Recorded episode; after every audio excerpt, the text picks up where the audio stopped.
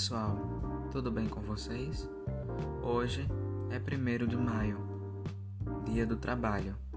Meu nome é Hamilton Medeiros, sou integrante do to Clássica e hoje eu vou contar uma breve história sobre a origem do trabalho dentro da mitologia judaico-cristã e da mitologia greco-latina. Essas duas vertentes mitológicas mostram que no início os homens não dependiam do trabalho. Aliás, o trabalho não existia, mas passou a fazer parte do cotidiano deles. Ambas mitologias contam que no início o homem vivia em um ambiente favorável, abundante.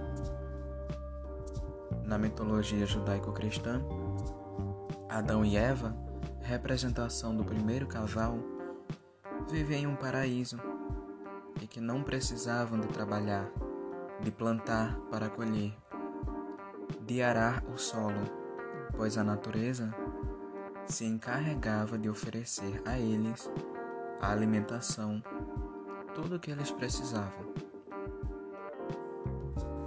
Já na mitologia greco-latina, autores como Hesíodo, poeta grego, e Ovídio, poeta latino, contam que os primeiros homens viviam em uma estação do ano muito favorável à fecundidade do solo e à produção de alimentos, a primavera.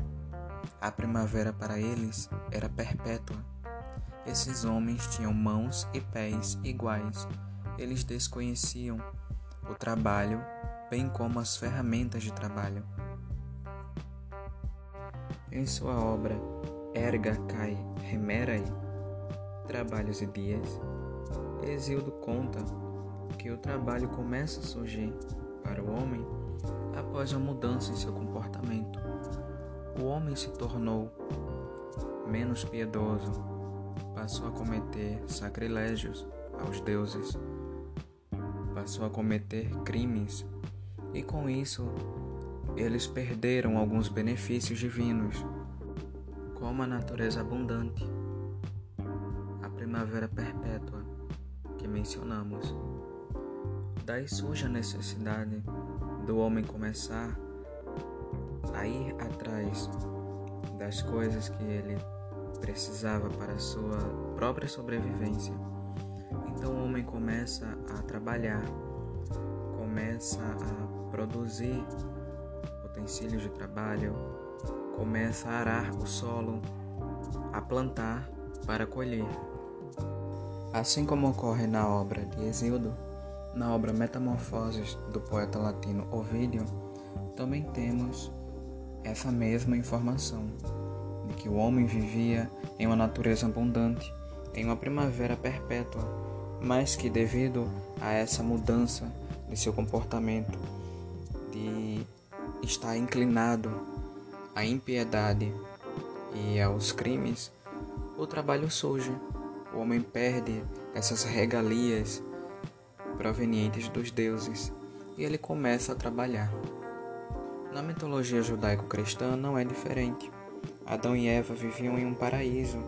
Eles não precisavam de trabalho. Eles não dependiam de nenhum esforço, pois o próprio ambiente se encarregava de oferecer tudo a eles.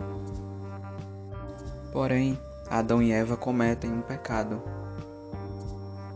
Eva come do fruto proibido da árvore que havia no paraíso e oferece a seu esposo Adão.